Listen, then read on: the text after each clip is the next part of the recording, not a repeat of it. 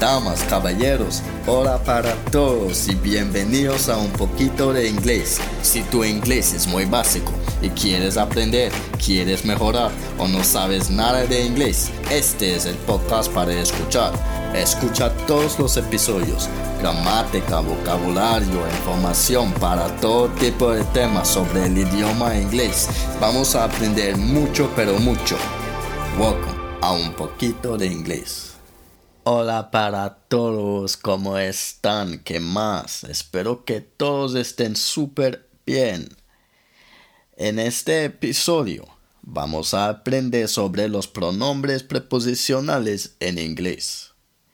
Y si no has escuchado el episodio anterior en el que aprendimos sobre los pronombres personales y el episodio en el que aprendimos los pronombres objeto, es muy importante que escuches esos episodios primero, porque te ayudará a entender este episodio.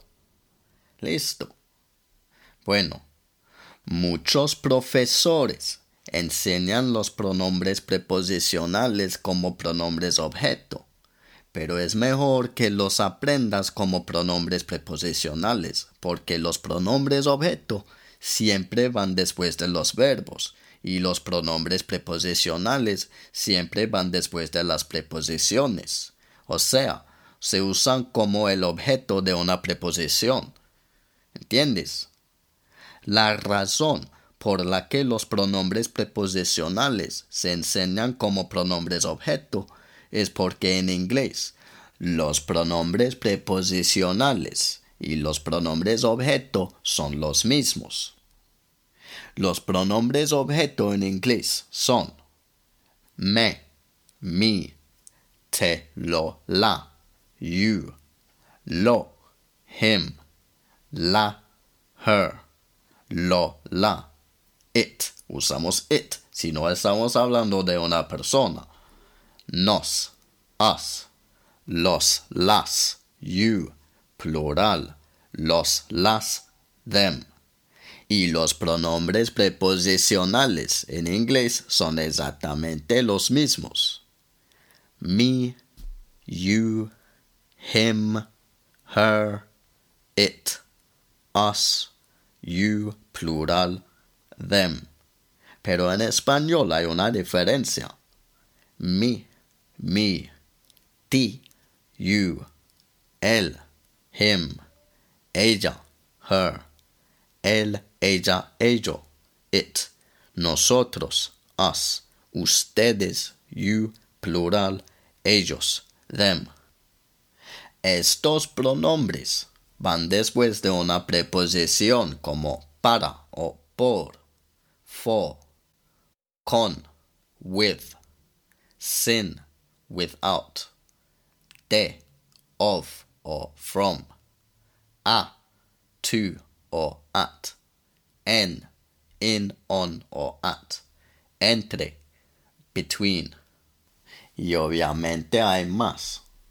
Y en inglés usamos pronombres preposicionales después de estas preposiciones y no pronombres personales en el caso de él, ella, nosotros y ellos. Voy a dar algunos ejemplos. Después de la preposición para o por, for, para mí, for me. Esto es para mí. This is for me. Esto no es para mí. This is not for me. Para ti o para usted. For you. Esto es para ti. This is for you. Esto no es para ti. This is not for you. Pero ojo, no cometas el error de usar un pronombre personal en lugar de un pronombre preposicional. Por ejemplo, en español, he es él, she es ella, you plural es ustedes, we es nosotros y they es ellos. Estos son pronombres personales. Entonces, esto es para él Podrías pensar que él en inglés es he, así que tiene sentido decir this is for he, pero no, no, no, eso no tiene sentido. No es this is for he, sino this is for him, para él, for him.